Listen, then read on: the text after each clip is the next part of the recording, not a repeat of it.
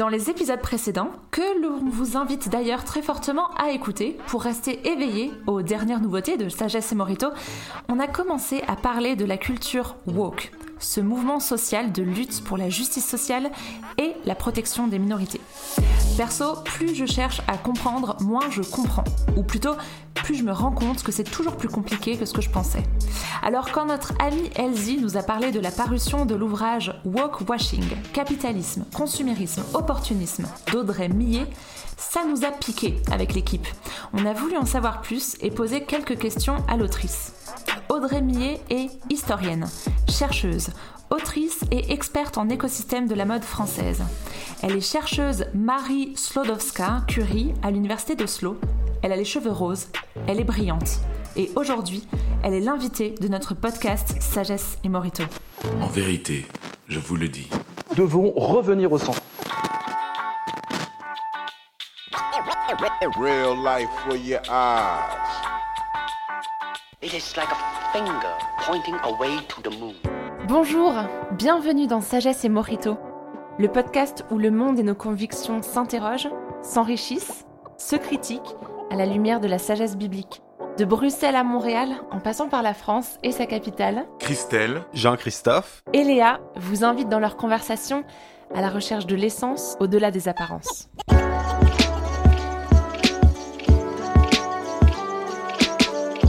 Audrey Millet, bonjour. On est vraiment hyper content de t'avoir aujourd'hui avec nous. Bonjour Léa. Audrey. Bonjour. Salut. Donc aujourd'hui dans cet épisode de Sagesse et Morito, on est là toute l'équipe, Léa, Jean-Christophe, Christelle, avec une invitée très très spéciale. Mais on va peut-être la laisser un petit peu se présenter. Audrey, quel est ton parcours? Qui es-tu? Alors, euh, j'ai un parcours multidisciplinaire, donc je pense qu'il a euh, véritablement construit, structuré ma personnalité et mes écrits aujourd'hui. Donc j'ai été euh, styliste de mode et euh, ensuite je suis retournée à la fac, j'ai fait histoire de l'art, un master, et déjà je travaillais un peu sur le textile, ce qui n'était pas du tout mon but. Et en doctorat, j'ai fait un doctorat en histoire cette fois sur les dessinateurs de manufacture au XVIIIe et au XIXe siècle. Donc je me situe entre l'économie, vraiment l'histoire économique, l'histoire sociale, les sciences et les techniques. Et aujourd'hui, euh, j'espère arriver à allier tout ceci pour comprendre véritablement les structures, hein, les structures du capitalisme et les structures de la consommation. Alors je pense que quand on parle de capitalisme, déjà c'est dans, l'objet de l'ouvrage. On va en reparler au fil de l'épisode, parce que tu as un éclairage vraiment très mordant euh, sur le sujet. Et vu que ça nous environne tous, ce sera assez euh, intéressant euh, pour euh, nous et euh, pour les auditeurs de, réfléchir euh, un petit peu euh, plus sur la question. Mais est-ce que tu peux justement nous parler un petit peu plus de ton livre et nous dire ce qui t'a donné envie en tant que historienne de, multiples euh, disciplines et avec euh, ce parcours aussi riche, qu'est-ce qui t'a donné envie de faire ce livre? Je crois que ce qui m'a donné envie de faire ce livre, c'est que je n'avais plus envie euh, d'écouter de débats, en fait. J'avais juste l'impression que tout le monde venait avec des guns et, euh, essayait euh, tout simplement euh, de tuer le voisin. Euh, on a, j'ai entendu ce mot woke et je me suis véritablement demandé euh, ce qu'il voulait dire. Euh, parce que je ne me reconnaissais pas dedans. Bon, alors c'est sans, sans doute mon âge, hein, tout simplement. Euh, et en réalité, quand on m'a dit que c'était éveillé, je me suis dit pourquoi pas, Euh, pourquoi pas? J'ai eu l'impression quand même que euh, toutes les personnes qui étaient à chaque fois interrogées dans des interviews, euh, en fait, euh, travaillaient pour leur propre business, euh, travaillaient pour leur propre entreprise, intellectuelle ou pas, et qu'en fait, cette euh, manière de détourner l'éveil, elle était extrêmement présente dans l'industrie de l'habi- de l'habillement, tout simplement. Euh, et donc, euh, en fait, je comprenais pas pourquoi c'était d'actualité, en fait. Parce que on sait très bien que les mensonges industriels euh, sont récurrents, on peut les retrouver à très très long terme historiquement. Donc, j'ai voulu essayer de fouiller ce terme qui devenait fourre-tout, péjoratif, même une insulte. Et je me suis demandé pourquoi tout le monde se réveille maintenant. Hmm. Ben, justement, euh, Audrey, le mot woke est au centre de ton. Je rappelle le titre. Woke washing. capitalisme, consumérisme, opportunisme. Alors l'idée de woke-washing, c'est en fait c'est véritablement ça qui est au, centre de, de, ton ouvrage. Mais est-ce que tu peux nous expliquer euh, ce, terme woke, d'après toi, il est beaucoup plus vieux qu'on ne le pense? Euh, comment est-ce que tu l'abordes et, et, quel lien est-ce que tu fais avec le, le, capitalisme en fait? Alors j'ai d'abord accepté de travailler sur le terme woke parce qu'il est en fait c'est un terme très sympa, hyper bienveillant euh, puisque c'est être conscient des inégalités sociales et raciales, de l'homophobie, du sexisme, des enjeux environnementaux. Moi, jusque-là, je pense que tout va bien. Mmh. C'est plutôt égalitaire, euh, ça se passe bien. Et c'est aussi, en fait, globalement, porter un regard critique sur les injustices. Alors là, je suis historienne, euh, plutôt spécialiste de la culture ouvrière, ça me branche. Voilà. Là, je me dis oui, c'est mon truc. Mmh. Et je me suis demandé de quand ça datait parce que ça me semblait, je me suis dit quand même dans le monde il y a eu des gens éveillés avant, il y a eu l'abolition de l'esclavage. Enfin, mhm. je, suis un peu pragmatique hein, en réalité. J'ai eu l'impression que ce débat c'était un écran de fumée, que personne n'avait véritablement fouillé, pas jusqu'à partir de 1950. pour moi, euh, c'est du journalisme, hein, 1950. Hein. Mhm. Mais au 19e siècle, certaines personnes sont déjà éveillées, et notamment les romantiques.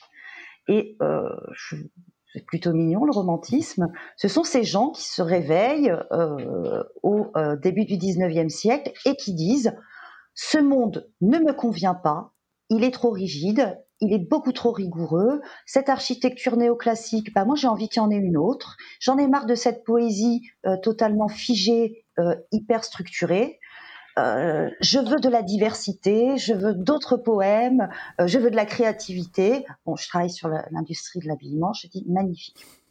Et il voulait aussi pouvoir s'habiller autrement que comme des bourgeois, ah avec la redingote bien serrée. Et là, patatras, les industriels arrivent et se disent, mais ils sont formidables, c'est romantique. Je vais leur proposer une diversité de produits, plein de bibelots, et on est en pleine révolution industrielle. Alors, ou industrialisation, mhm. vous dites comme vous voulez. C'est-à-dire qu'en plus, on a plein de techniques, de progrès techniques qui arrivent, qui, qui aussi amènent du confort hein, et la mhm. démocratisation de plein de produits. Et on ne va pas aller contre ça, évidemment.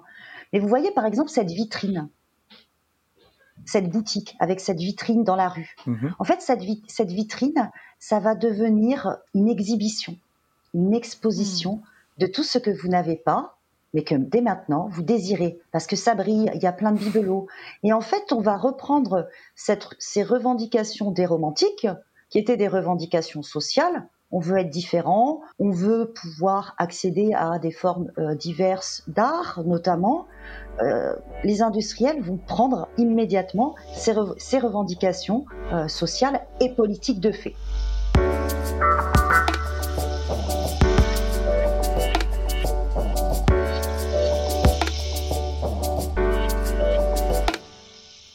Je pense que euh, à cette époque-là, justement, les romantiques ont, transformé les rapports à la mode ou à l'imitation? Euh, on, dirait que on passe au même moment d'une société aristocratique, très, euh, très hiérarchisée, à, là, tu commences à avoir l'élite qui, va commencer à adopter des, des modes populaires, ou il y a quelque chose qui se passe quand même là. Oui, il y a quelque chose qui se passe parce qu'en fait, l'imitation est au centre du 19e siècle. Prenez juste un bijou. Avant, vous achetiez de l'or. C'est très très cher. Mhm. Euh, les Anglais, qui sont quand même les super pros euh, de la révolution industrielle, inventent le plaqué or, un matériau qui est entouré d'or, tout simplement. Mhm. Ah, euh, donc c'est l'apparence de l'or. Hein, mm, voilà. Mm. Donc on est dans cette imitation. Euh, on arrive très très bientôt euh, à la fin du 19e siècle au développement de l'industrie chimique, donc qui va pouvoir multiplier à moindre coût les produits également. Et toute cette société, c'est assez complexe et c'est difficile, se construit sur les ruines de l'ancien régime, mm. d'un ancien système, d'une ancienne philosophie. Donc, l'aristocrate petit à petit n'a plus sa place. Vous savez, cet ancien régime mhm. Oni. Mais on remplace toujours l'élite par une autre élite. Hein. Mhm. C'est bien le malheur euh, de notre civilisation. Euh, les bourgeois arrivent et les bourgeois, en fait, ils vont investir dans des entreprises, euh, toujours essayer de moduler la variable d'ajustement qui mhm. va se faire sur le coût du matériau, Mais bon, à un moment, euh, il, faut, il faut quand même des matériaux pour faire un produit. Et euh, évidemment, la variable, c'est le salaire des ouvriers. Mais c'est comme ça qu'on arrive à cette démocratisation quand même du vêtement, qui est tout à fait louable. Mhm. C'est ce que voulaient aussi les romantiques.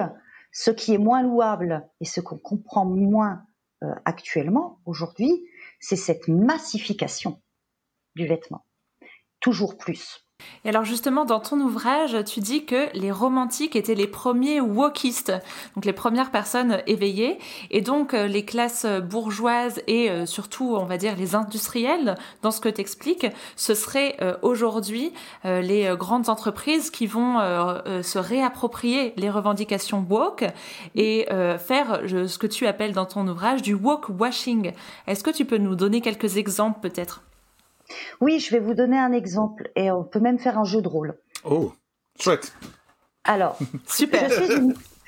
Je suis une, méchante industrielle, d'accord. Oh. En fait, je suis une industrielle. J'ai mon aciérie, j'ai ma sidérurgie ou j'ai euh, ma boutique euh, euh, type Harrods hmm. aux États-Unis. Ok, moi je suis un explorateur. Les explorateurs. Ah. Euh, non. c'est elle qui donne les règles. Non, non. C'est elle qui donne les rôles. C'est elle qui donne les rôles. Non, je pensais que c'était un jeu. Ok, non, je reprends. Ok, c'est bon. Je suis, la... méchante industrielle, alors je décide. D'accord. Vous, je vais avoir besoin de vous après, euh, Jean-Christophe. Alors, euh, Christelle, vous, euh, vous allez faire grève. Ok. Vous allez faire grève parce que vous êtes hyper mal payé, donc vous allez avec tous vos copains grévistes euh, monter un piquet de grève. Pas content, pas content, pas content. Voilà, c'est ça. Léa, vous êtes ma milice. Bon choix, très bon choix. c'est quand même comme ça que ça se passe. Hein. C'est-à-dire qu'on va envoyer 3000 euh, mecs d'une milice contre 200 euh, ouvriers. Et en fait, vous allez aller attaquer nos grévistes, donc Christelle. Bon, il y a quand même des morts, oh. euh, ça se passe quand même très mal, et à la fois, étant donné les horaires, la manière, euh, les conditions de travail, euh, on ne peut que cautionner les revendications des travailleurs. Bon, des rumeurs se répandent dans la ville et disent que moi, j'ai commandé l'assassinat des ouvriers. C'est là, Jean-Christophe, que vous intervenez. vous êtes journaliste. Ah. Vous, vous allez me nettoyer tout ça, s'il vous plaît. D'accord. Et là, euh, on, a quand même des journalistes qui, en fait, ont envoyé des dépêches à droite à gauche, vont dire, ben non, tout ceci, ce, sont des rumeurs. D'ailleurs, ces ouvriers sont des anarchistes. Mmh. Ah, certainement. Ah, je ne savais pas. C'est le moment, vous savez, où on crée le, le, monstre anarchiste. Voilà, vous ne savez pas. Hein. Christelle, il avait été vu dans un café anarchiste, justement. Mmh. C'est ce qu'il méritait. il rentre bien dans son rôle. Et vous, parce qu'on a quand même des exemples comme ça dans le walkwashing, je ne veux pas tout, tout, tout vous dire. Vous, ensuite, Jean-Christophe, vous avez compris cette psychologie des foules euh, de Le Bon, ce fameux livre. Mm. Vous avez déjà compris avant l'heure euh, les écrits euh, le, fantôme de l'opinion publique de Lippmann, vous avez totalement intégré dans vos gestes et vos actions propaganda de Bernays. Hmm. Et en fait, vous ensuite, vous allez travailler pour Rockefeller et puis hmm. vous allez même donner, je suis désolé, un petit coup de pouce au parti nazi. Ils sont pas anarchistes au moins. Eux. oui, voilà. Hmm. Mais voilà comment ça se passe. C'est déjà une manipulation des médias. Euh, en fait, on nettoie. Donc, euh, washing, hein, wash, euh, laver, on fait du nettoyage de réputation. Euh, en reprenant les revendications populaires. Alors, vous allez les calmer, les ouvriers, quand même. Enfin, moi, je vais les calmer. Je dis, bon, d'accord, ils sont pas d'accord avec ce monde de la consommation qui se met en place. Mmh. On va leur donner assez d'argent pour qu'ils puissent acheter ma voiture, mes fringues, mes bijoux. Euh, et d'ailleurs, je vais même organiser mmh. euh, leur vie en dehors de l'entreprise parce que je suis un patron sympa. Voilà, vous voyez les, prémices de la mmh, RSE mmh, mmh, On est bon. Donc, je vais, je vais mettre une petite bibliothèque dans l'entreprise, je vais mettre un asile pour vieillards. En plus, vous savez, ça permet de garder toutes les familles. Comme ça, ils ne vont pas changer de niveau sociaux. Euh, je vais mettre une petite école aussi.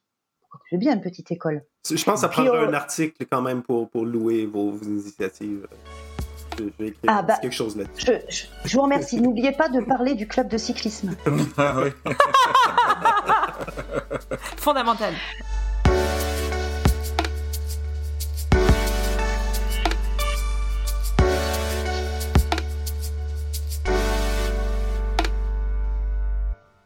C'est quand même gros ce que vous dites, comment que c'est c'est le travail de la presse de, de laver le linge sale d'un- d'une certaine façon. Est-ce que vous pensez que c'est encore le cas aujourd'hui ou c'est juste un scénario du 19e siècle, début 20e? Alors, cette semaine, fin mars 2023, il y a, quand même. euh, apparemment, il y a des problèmes. Enfin, il y a un accord entre Le Monde et Chanel. Euh, voilà. Qui, le Monde qui vante particulièrement un des, euh, le M19, une des structures euh, de, savoir-faire de design de Chanel, sans citer. euh, en fait, il y a eu un accord. Voilà. Donc aujourd'hui, oui, c'est ça. Et puis en fait, vous achetez un magazine féminin. Moi, j'ai rien contre les magazines féminins. Euh, je trouve ça plutôt bien que la presse, qui est, qui beaucoup de presse, qui est une diversité, euh, c'est vraiment bien. Mais vous avez euh, à chaque page euh, des publicités. Ce- Puis il y a des choses qu'on ne dit pas. Il y a des choses dont on ne veut pas parler. Mhm. Il y a quand même des gens qui ont moins d'interviews que d'autres. Et ju- justement, euh, Audrey, alors j'ai- pas du tout envie euh, de, de couper euh, cet élan parce que je sens que tu as beaucoup de choses croustillantes à nous dire. Mais ça, c'est quelque chose qui m'a beaucoup marqué dans ton ouvrage, c'est de montrer cette, ce fossé entre des messages euh, et des actions sociales qui peuvent être portées, peut-être justement pour se redorer un petit peu le blason. On sait qu'on n'est pas euh, une industrie parfaite, mais on va montrer qu'on on met des milliards de dollars pour soutenir euh, une ONG qui, a, qui a la cote. Ce fossé entre cette réalité-là et ben, les réalités beaucoup moins glorieuses de ces industries qui vont aller justement s'implanter en Asie du Sud-Est, dans des lieux où les conditions de travail sont atroces. Et, j'ai l'impression que c'est un petit peu comme ça euh, que, que, tu montres l'horreur de ce woke washing, de dire, euh, euh, ben oui, oui, bien sûr, euh, ils, portent euh, les intérêts de la justice sociale, mais derrière, ils font tout l'inverse et ils perpétuent les injustices sociales. Et du coup, ils nous manipulent en nous faisant croire qu'ils sont de notre côté. Est-ce que tu peux nous en dire un peu plus? Oui, alors je vais vous donner un exemple. Euh, alors on peut effectivement parler des conditions de travail. Il y en a un autre euh, qui me touche sur euh, cette fameuse inclusivité qui en fait rapporte, qui rapporte énormément d'argent. C'est ce que j'ai appelé le, la pride washing. Mm. Euh, en fait, on a des pressions croissantes euh, sur les marques de mode, hein, euh, sur divers sujets bien entendu, et euh, les consommateurs actuellement demandent plus d'inclusivité pour la communauté euh, LGBTQIA+. Grande occasion. Grande occasion pour les marques qui, sont à l'écoute du consommateur, il faut bien l'écouter. Et euh, on a de nouveaux sympathisants qui débarquent.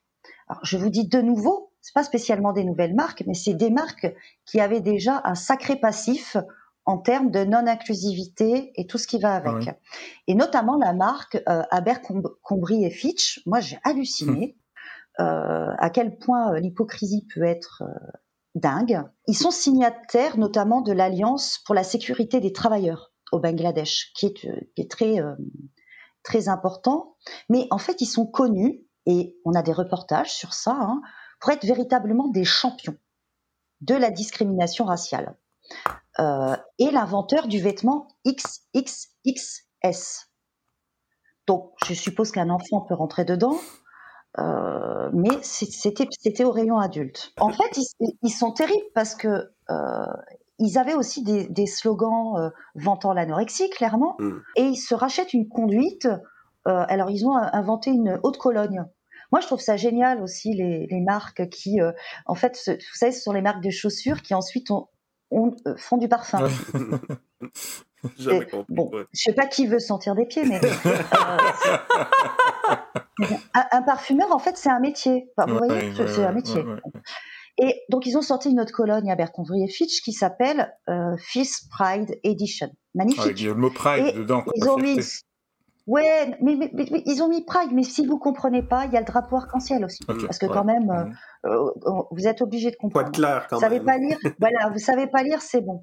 Ils ont fait aussi un don de 200 000 dollars à une organisation qui prévient euh, le suicide euh, des jeunes euh, LGBTQIA+, The Trevor Project. Mais à côté de ça, on sait que Abercrombie Fitch, ils recrutent des vendeurs au corps parfait qui mettaient leurs vendeurs avec leurs abdominaux là dans les vitrines, Ouais. que vous pouviez aller prendre un selfie, euh, mais mince, musclé, blanc, hein, euh, type californien. euh, salut, j'ai vu Brad Pitt. euh, euh, et vous alliez vous faire euh, prendre en photo avec les vendeurs torse nu. Euh, on sait aussi que les employés non blancs, eux, euh, sont à l'arrière des boutiques en train de d'ouvrir les cartons. Mais sinon, ça va. Hmm. C'est comme ça qu'on wash, ou c'est c'est ce fameux t-shirt. Et c'est plutôt bien enfin, que les gens aient envie de dire oui, moi, je supporte l'égalité de tous. Mm. Je trouve ça formidable. Et en plus, dit directement sur un t-shirt, c'est hyper visible. C'est efficace quand même. Sauf que ce t-shirt-là, il est fait au Myanmar. Hmm. Et le Myanmar, c'est quand même l'ancienne Birmanie, c'est une junte militaire, personne va aller boire un cocktail là-bas. hein. Ouais, c'est compliqué. euh, euh, Il y, a, y a belles images, puis il y a la, la réalité qui est, euh, qui est moins jolie derrière. Mais je- on pourrait se faire l'avocat du diable. hein. Certains pourraient argumenter, ok, c'est vrai qu'il y a des pratiques injustes, mais un peu le monde est fait comme ça, on doit tous lutter pour améliorer les choses, et puis on va aller de l'avant petit à petit, mais heureusement qu'il y a des grandes marques, parce qu'elles, au moins, elles peuvent porter le- les messages pour la justice, pour l'équité, donner 200 000 dollars à des associations euh, qui préviennent le suicide. Est-ce que c'est pas le rôle des, euh, des, corporations, des gens qui ont, qui ont de l'argent, qui ont de l'influence, d'utiliser cette intelligence, ces avantages, ces ressources, cette influence pour, euh, ben, euh, bah, pour bénir, pour se faire les artisans aux côtés de l'État, mais les artisans de la justice. Il faut bien des grandes entreprises, il faut bien des grosses fortunes, et puis voilà, ça, ça va retomber ensuite euh, sur les gens qui sont moins capables d'influencer les choses. Alors, j'admettrai qu'il y a un vrai souci dans une grande entreprise, c'est que si vous voulez revoir tout le système, c'est très, très complexe. Mhm. Euh, parce que vous avez des sièges partout, euh, et en fait, mais le problème principal, il est très simple, c'est la sous-traitance. Ah ouais. C'est-à-dire que tant que les grandes entreprises n'auront pas leurs usines en propre, et elles peuvent très bien le faire, c'est-à-dire aussi avoir des contrats du, de- du coup longue durée oui. avec ces ouvriers, et pas juste les embaucher, les embaucher de manière saisonnière, tant qu'on n'aura pas ça, en fait, on ne pourra pas inspecter et contrôler, euh, et donc euh, aussi donner des amendes, mais conséquentes, euh, à ces grandes entreprises. Ensuite, effectivement, plus on va voir ce type de message inclusif, plus ça va rentrer dans la tête des gens. Donc c'est aussi une diffusion, une, dissémination de l'information qui est importante. Mais euh, vous allez donner 10 euros à Primark pour ce t-shirt arc-en-ciel qui fait faire ça au Bi- en, en Birmanie. Lorsqu'il y a eu le coup d'État militaire euh, au Myanmar, il y a deux ans, euh, 1000 ouvriers ont été enfermés dans une usine qui sous-traitait pour Primark pour qu'ils n'aillent pas manifester. Je crois que quand vous achetez ce type de t-shirt, vous ne voulez pas ça. Et je crois que si vous êtes euh, gay euh, au Myanmar, ça va pas bien se passer. Donc en fait, on est en train, un, de nous voler 10 euros. Non, mais durement gagné dans la semaine, parce que euh, les salaires sont ce qu'ils sont, quand même. Un, de nous voler 10 euros.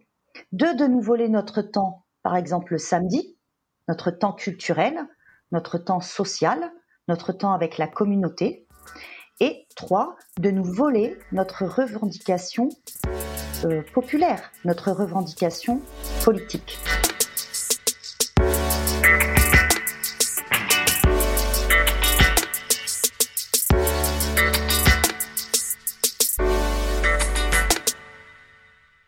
De tes arguments que tu déploies dans, ton livre, c'est justement cette idée que on sait que le, combat euh, social, ouvrier depuis euh, la fin du 19e siècle, c'est euh, notamment pour que le travail ne prenne pas l'ensemble de notre vie, qu'on ait du temps disponible pour d'autres choses, et que c'est un temps qui est communautaire pour tisser des relations, c'est un, temps aussi pour jouer son rôle de, citoyen, et les entreprises qui nous poussent à consommer, ben, elles, elles, rentrent un petit peu en concurrence avec ce temps qui, euh, qui, qui, peut être disponible pour notre épanouissement euh, d'autres manières. Donc on, on, a tendance à vouloir s'épanouir en tant que consommateur, alors qu'il y aurait d'autres manières de s'épanouir. C'est ça ton argument? Euh, En fait, ces entreprises, elles sont rentrées chez nous. Je crois que c'est ça qui est encore plus grave. C'est-à-dire que vous n'êtes même pas obligé de vous déplacer dans un centre commercial. D'ailleurs, il y a plein de magasins qui ferment. Mmh alors soi-disant à cause du Covid, mais bon, en fait, euh, moi je l'ai écrit en 2021, ça, dans le livre noir de la mode, création, production et manipulation, euh, qui est paru avant le Covid. Et euh, j'expliquais que Zara était en train de fermer ses boutiques parce que ça coûte trop cher. Maintenant, il y a Internet. Elles sont chez nous. C'est-à-dire que vous vous couchez, vous, vous avez vos notifications, vous avez un nombre de mails quand même incroyable. Et, et maintenant, ils sont tous green, euh, c'est éco-responsable, ce sont nos fins de stock. C'est-à-dire qu'en fait, ils ont surproduit et que c'était prévu qu'ils allaient nous les vendre à ce moment-là, quand même. Donc, c'est vraiment une arnaque totale. Et le fait qu'ils débarquent chez nous et que ces moments, Christelle, vous venez de le dire, ces moments où on se comporte en citoyen, euh, ces moments où on se comporte en père de famille, euh, en membre de la famille également, ces moments où on mange avec les copains euh, et où on discute de ce qu'on a lu, de ce qu'on a vu, euh, de, de, toutes ces choses. En fait, ils disparaissent. On nous a pris cette part de culture pour en fait faire un divertissement. Je vous, j'ai posé une question assez basique. Le lundi, vous arrivez au travail, on vous dit qu'est-ce que tu as fait ce week-end? Hmm. Mais si tu n'as rien fait ce week-end, vous êtes pas, on n'est pas obligé de se sentir mal, euh, rejeté, esselé, seul dans sa vie, voyez, rien de spécial, mm. c'est pas grave. Mais en fait, c'est une question qui déjà, si t'as pas été occupé, aujourd'hui, on est toujours obligé d'être proactif. Mm-hmm. Et de temps en temps, euh, la méditation, la contemplation, euh, ce genre de choses, euh, ça me semble pas du tout une perte de temps. Hmm. J'ai l'impression que dans ce que tu es en train de dire, tu rejoins beaucoup une thématique qui est euh, très présente dans euh, les épisodes de Sagesse et Morito et que nos auditeurs ont probablement l'habitude d'entendre. C'est tout ce qui est lié à la spiritualité. Et tu parlais en fait là de tout l'effet que cette culture de walkwashing peut avoir sur le consommateur, alors que juste avant, tu contrastais avec les bienfaits de la méditation, de la contemplation, des disciplines éminemment spirituelles. Et en fait, tu, fais énormément le parallèle entre euh, le, système néocapitaliste, euh, néolibéral et la religion. Est-ce que tu peux nous en dire plus? Moi, je, le capitalisme, le néolibéralisme, bon alors pour moi c'est la pire religion du monde, hein, clairement. Euh, ah ouais, là, je m'inspire véritablement de, bah ouais, quand même, elle fait vachement mal, hmm. de Max Weber et de Walter Benjamin que j'aime beaucoup. Donc Weber a fait en 1905 hein, euh, le lien entre capital et religion. Et il explique que euh, la, la, grande réussite du capitalisme, euh, c'est de s'être totalement affranchi en fait des autres religions, c'est-à-dire d'avoir des religions, vous voyez, mmh. d'enlever ces religions sont passées totalement à côté. Maintenant, votre religion, ce sera la petite fringue rose gold. Je vous dis ça parce que j'ai les cheveux roses, vous voyez. Et ce capitalisme, en fait, il est plus exigeant pour moi que l'éthique euh, des religions expiatoires. Il est hyper culpabilisant. Est-ce que vous avez ce nouveau truc? Vous avez rien fait ce week-end? Mais pourquoi? J'avais pas d'argent. Ah, t'es pauvre. Euh, Aujourd'hui, si t'as pas de succès, si t'es pauvre, si t'es chômeur, bah t'es un rejeté. Vous savez, si vous n'avez pas les bonnes baskets à l'école, et ça fait quand même 30 ans ça, hein. mm. je veux dire, c'est pas récent, et eh ben, euh, et tes parents, ils peuvent pas t'acheter des telles marques? Mm. C'est euh, extrêmement grave parce qu'en fait, quand même, à la base, euh, les religions, quand même, d'aider son prochain. Il y a aussi tous ces ordres mendiants. Et en fait, ça, ça a totalement sauté. Vous êtes pauvre, donc vous n'avez pas tous ces produits qu'il faut avoir. Bah, vous êtes moche, hein, du coup. vous n'êtes pas dans le coup, vous n'avez pas la bonne apparence, euh, donc je te fréquente pas. L'argent, en fait, structure totalement les modes de vie. Personne n'a envie d'être pauvre. Je suis entièrement d'accord. Mais il faut aussi que hum, les chercheurs, notamment en marketing ou en sociologie de la consommation, euh, réinterrogent ce que signifie pauvreté. C'est-à-dire la pauvreté, euh, ces difficultés-là, c'est aussi la mère qui, en septembre, à la rentrée des classes, aura des difficultés à acheter les crampons de son fils qui va aller au football parce que il a euh, besoin de crampons, euh, il a le pied plus grand. Ça, c'est la pauvreté. L'accumulation des objets, ça, c'est une maladie. Hmm. Ça s'appelle la collectionnite. Donc, on nous prend notre argent, on nous prend aussi notre part d'humanité. Euh, c'est-à-dire quand même euh, aimer les gens, euh, les trouver super intéressants, se dire qu'ils ont une personnalité, qu'ils ont leur opinion, qu'ils viennent de telle classe sociale et que c'est formidable et qu'on apprend plein de choses. L'économie nous a totalement colonisés et c'est ce qu'on doit faire aujourd'hui, c'est acheter.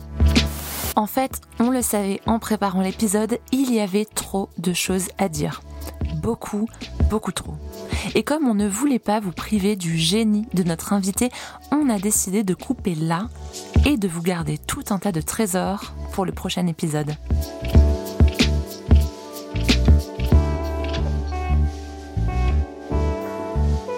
Merci d'avoir été avec nous pour ce nouvel épisode de Sagesse et Morito. Vous pouvez nous retrouver sur imagodei.fr, toutes vos applis de podcast. N'oubliez pas de vous abonner et de nous mettre euh, un petit pouce bleu ou quelques étoiles. Pour nous rejoindre dans l'aventure, vous pouvez nous soutenir sur les plateformes de dons Tipeee ou Patreon. Merci et à bientôt dans Sagesse et Morito.